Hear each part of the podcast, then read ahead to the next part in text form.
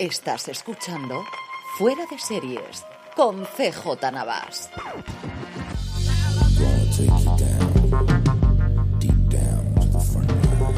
Bienvenidos a Streaming, el programa diario de Fuera de Series en el que un servidor, CJ Navas, te trae todas las noticias, trailers, estrenos y muchas cosas más del mundo de las series de televisión. Edición del miércoles 9 de febrero. Empezamos como siempre con el follow-up. Lo primero que tenemos es la confirmación, hablábamos ayer del trailer en inglés, ya está disponible en castellano, de The Dropout, que al que se le ha añadido eh, posteriormente la coletilla Auge y Caída de Elizabeth Holmes. Eh, yo creo para entender un poquito más eh, de qué están hablando en este caso de la serie. Como os decía, se iba a estrenar en Estados Unidos en Hulu, entendíamos que aquí llegaría en Disney Plus y así es, confirmada que la serie que tiene un pintón que a mí me atrae muchísimo, como os comenté ayer, eh, se estrenará en España el 20 de abril. Por otro lado, un follow-up eh, interno nuestro es que hemos vuelto con la newsletter diaria, que la teníamos abandonada recientemente y ayer ya la publicamos. Si no estáis suscritos, hacedlo, en, es totalmente gratuita, newsletter.fuera de series.com o directamente desde eh, Twitter. Si nos buscáis en Twitter como fuera de series, os aparece una caja arriba en la que os podéis suscribir. Ventajas de esto de que la aplicación que utilizamos, que es eh, la fue comprada por Twitter y tiene esta integración. Así que ahí tenéis un repaso en texto con todo lo que comentamos, con todos los trailers que comento todos los eh, días aquí en streaming para que los podáis ver y un montón de cosas más. Suscribiros, como digo, a la newsletter y mandarla, que es gratis, de verdad. Podéis mandarla a todos los conocidos, amigos, familiares enemigos, quien haga falta, que se pueda suscribir y quieran tener sus dosis diarias en su correo electrónico de eh, series de televisión. Vamos ya con las noticias. La primera, como suele ser habitual cuando no tenemos obituario, menos mal, parece que la cosa está tranquila estos días, es sobre premios más allá de los Oscars. Evidentemente hay dos grandes noticias en Estados Unidos del mundo audiovisual. Por un lado, las nominaciones a los Oscars, que hombre, dentro de lo que cabe, al final no deja de ser un espectáculo televisivo. Así que podríamos comentarlos y comentar cómo Netflix ha tenido las mayores nominaciones con El Poder del Perro, a ver qué tal le funciona, si realmente la Academia decide de una vez darle el premio a Mejor Película a una que directamente sea de Netflix. El año pasado se lo dieron, eh, es cierto, eh, a Hulu de aquella forma, pero Netflix yo creo que es el gran caballo de batalla el día que finalmente gane y aquí tiene cierta posibilidad. La otra gran noticia es la, de, la demanda que ha hecho Bill Rousseau eh, contra Warner Bros. por el estreno de Matrix Revelations en HBO Max. Dice que eso le ha costado a la productora muchísimo dinero y veremos a ver qué tiene eso y qué efecto tiene para los próximos estrenos en un futuro de eh, simultáneos en plataformas de streaming o rápidos en plataformas de streaming después de, del pase teatral y mm, si la cosa fuese para adelante con todos los estrenos que durante el 2021 en Estados Unidos han tenido las películas en HBO Max de Warner Brothers. Veremos a ver. Como os digo, esas son las dos grandes noticias en el mundo de pero centrándonos en lo nuestro, es una buena noticia que el premio MIM Series, que finalmente, y por el auge de Omicron en España, no se pudieron dar de forma presencial en una edición, pues ciertamente deslucida de un festival. De este tengo siempre ganas de ir. Lo que pasa es que siempre, eh, tradicionalmente se da en diciembre, son fechas complicadas para acercarse a Madrid, pero me parece que son dos premios eh, que me apetecería ir, que con el momento antes de la pandemia tuvo una serie de presentaciones muy interesantes y los premios tienen pinta de ser una cosa muy divertida. Finalmente se van a hacer en un acto el 22 de febrero en el Hotel Puerta América de Madrid, eh, unos premios que están prácticamente todo el mundo de los sindicatos del, gremio metido, está metido Alma, el sindicato de guionistas, la de asociaciones eh, FAGA, están las de los directores con Dirige, los productores con Pate, la de intérpretes con la Unión de Actores, los premios las da un jurado profesional, están Antonio de Chent y Seda Benzal representando a los actores, Pilca Valquero como productora, Salvador Calvo representando a los directores y luego Elena Cortés representando a los periodistas. Como os digo, esos premios eh, los daremos eh, evidentemente cuando se otorguen el 22 de febrero, si sabemos el que ya es tradicional, que es al, al joven intérprete que lo patrocina tradicionalmente Coca-Cola, que se lo lleva Mina El Hamani. Empezamos ya con el resto de noticias. La primera, yo creo, una noticia que no sorprende absolutamente nada. Podría sorprender a lo mejor la celeridad, pero tampoco demasiado.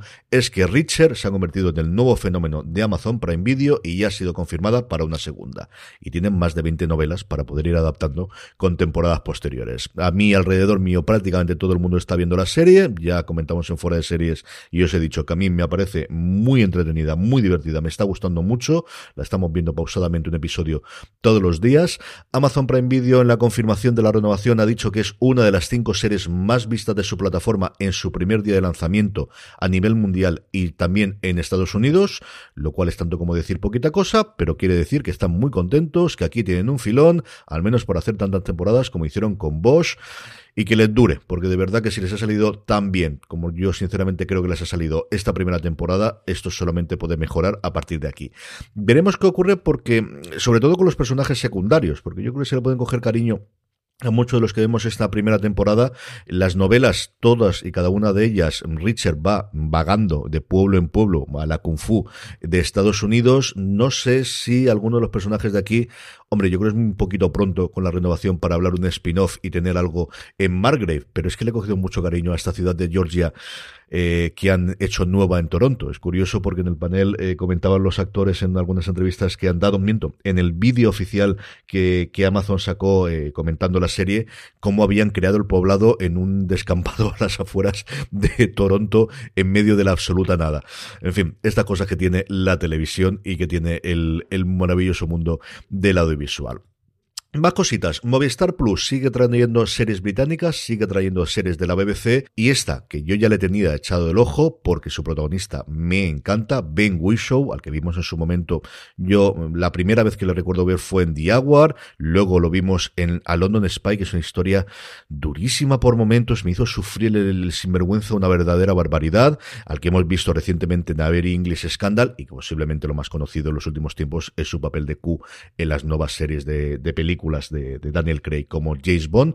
Como os digo, Ben Whishaw mm, eh, va a estrenar Esto te va a doler, una comedia con cierto punto negro, para que vamos a negarlo, sobre el frenético día a día de un médico inglés en el ala de obstetricia y ginecología de un hospital. Está basada en las memorias del creador de la serie, que fue médico en su momento, Adam Kay, un superventas eh, con eh, más de 2 millones de ejemplares vendidos, 2,5 millones, que ya son libros para ¿para qué vamos a decir otra cosa? Y como os comento, muy buena pinta, se estrena el próximo lunes 14 de marzo en Movistar Plus. Junto con él están en el reparto Harriet Walter, Ambika Mod, Michelle Austin, Alex Jennings, Rory Fred Bryans o Tom Durant Pritchard. Y ha sido complicado pronunciarlos todos moderadamente bien. No del todo, pero bueno, estas cosas. Apple TV Plus, sin parar, ya os digo yo que la manzana se ha tomado tremendamente en serio. Esto de su plataforma de streaming, ya comentábamos ayer y lo sacamos en fuera de series.com, los más de 10 estrenos que tienen para las próximas fechas y ha encargado dos comedias, dos, además con dos caras conocidas como también es marca de la casa. La primera de ella, las dos son nada más adaptaciones de novelas, la primera de ellas se llama Sunny, sí, así como soleado, eh, en el cual tenemos Suzy, una mujer americana que vive en Kioto, en Japón, cuya vida cambia drásticamente con la desaparición de su marido y su hijo en un accidente de aviación. Como premio de consolación recibe a Sunny, un nuevo robot doméstico creado por la compañía de electrónica en la que trabajaba su marido, y aunque al principio Suzy no quiere saber nada de él, poco a poco van desarrollando una inesperada amistad al empezar a investigar la oscura verdad, chan, chan, chan, chan, de lo que realmente ocurrió con la familia de Suzy en ese, en ese accidente. ¿Qué tenemos aquí interesantes? Pues que la protagonista absoluta, esta Suzy va a interpretarlo Rashida Jones, que va a producir la serie. La adaptación la hace Katy Robbins, que estuvo involucrada en los guiones de The Affair, de The Last Tycoon o de Heidi Lamar. Y la dirección, este apellido va a ser complicado de pronunciar, Lucy Cherniak, que estuvo en The End of the Effing World, tan eh, lamentada su cancelación en Netflix, como recientemente en Station Eleven, y ahí nadie hizo mal su papel de dirección. Ya os digo yo que no, como os decía, está basada en un libro llamado El Manual Oscuro, Dark Manual, de Colin O'Sullivan. La otra serie tiene dos nombres propios. El primero curioso es Laura Dern, que es la que llevó adelante la adaptación de Miss American Pie, adapta un libro llamado Mr. and Miss American Pie de Juliette McDonald, Daniel, como os digo, desarrollado por Laura Dern, que parece que va a estar en reparto, junto con la gran protagonista que es Kristen Wiig. Kristen Wiig encarna a Maxine Simmons, que nos dice la nota de prensa que solo tiene un objetivo en la vida, asegurarse un sitio en la mesa más exclusiva de Estados Unidos, que es la alta sociedad de Palm Beach. Ambientada en los años 70, la serie nos plantea cuestiones tan relevantes en su era como a día de hoy, como quién tiene un sitio en la mesa, quién decide que se tenga o qué está dispuesto a sacrificar para tenerlo. El guion y las tareas de showrunner en este caso corre a cargo de Abe Silvia y eh, que estuvo recientemente en Dead to Me y la dirección parece ser que todos los episodios los hará Tate Taylor que estuvo en su momento eh, como directora de The Help. En el resto del elenco, el resto del casting no se conoce absolutamente nada, pero mm, en fin, con estos dos nombres como eh, Jones y por otro lado Kristen Wiig más eh, Laura Dern, pues evidentemente Apple ya ha decidido confirmar esta parte de aquí. Más cositas, hoy ha sido un día de primeras imágenes de rodajes de series españolas. Las hemos colgado las dos en nuestro Instagram, ya sabéis, fuera de series, igual que en todo el resto de las redes sociales, nos podéis encontrar ahí. La primera de ellas, la nueva serie de producción propia de Netflix, se llama La chica de la nieve, interpretada por Aisha Villagrán, Milena Smith y José Coronado, adaptación del thriller eh, de la novela homónima de Javier Castillo, nos traslada a la Málaga de 2010, a la cabalgata de los Reyes Magos, el momento más mágico del año se torna en pesadilla para la familia Martín cuando su hija Maya desaparece entre la multitud. Miren que es el personaje que encarna Milena Smith, es una periodista en prácticas que comienza una investigación paralela a la de la inspectora Millán, interpretada por Aisha Villagrán, que despertará aspectos de su pasado que habrían deseado olvidar. Con la ayuda del colega periodista José Coronado, sí, periodista José Coronado, repito, periodista José Coronado, hemos vuelto, todo vuelve, todos son ciclos, todo lo que tiene estas cosas. Como os digo, con ayuda de Eduardo, el personaje de José Coronado, nuevamente periodista, miren, no parará hasta encontrar a la niña, porque todo el mundo se plantea dónde está Amaya Martín. Y junto con ella también podéis ver las imágenes de Días Mejores, una nueva dramedia de Prime Video, que me extraña porque no se presentó nada de ella en ese gran evento que hizo Amazon. Hay cosas que no entiendo y esta es una de ellas porque además tiene un elenco para poder sacar pecho de ella. Tenemos a Blanca Portillo, tenemos a Francesco Orellana, tenemos a Marta Azas, tenemos a Enrique Elías y tenemos a Alba Planes. Días Mejores sigue el proceso de superación de cuatro desconocidos que se dan cita en una peculiar terapia de duelo para padres que han perdido a su pareja. A Blanca Portillo interpreta a la, a la doctora Laforet, que es la psicóloga que va a llevar a todo adelante con tonos, pues evidentemente cómicos y el resto del elenco son cada uno de los eh, pacientes o de los asistentes a esta terapia de duelo por parejas. No tenemos fecha, como os digo. La serie está creada por Cristóbal Garrido y Adolfo Valor, que siguen haciendo carrera y yo me, me alegro un montón por ellos porque me gustan mucho normalmente las cosas que hace. Y estará dirigida por Alejo Fla, por J. Linares y por Arancha Echeverría, que ganó el Goya a la mejor dirección por Carmen y Lola recientemente. Trailers. Todos, como siempre, los tenéis los enlaces en nuestras notas, que las tenéis siempre disponibles en fuera de series.com y os los colgaré mañana para que lo podáis ver dentro de la newsletter. El primero, la versión española de The Dropout, auge y caída de Elizabeth Holmes, el 20 de abril en Disney Plus. Vedlo, de verdad que creo que vale mucho la pena.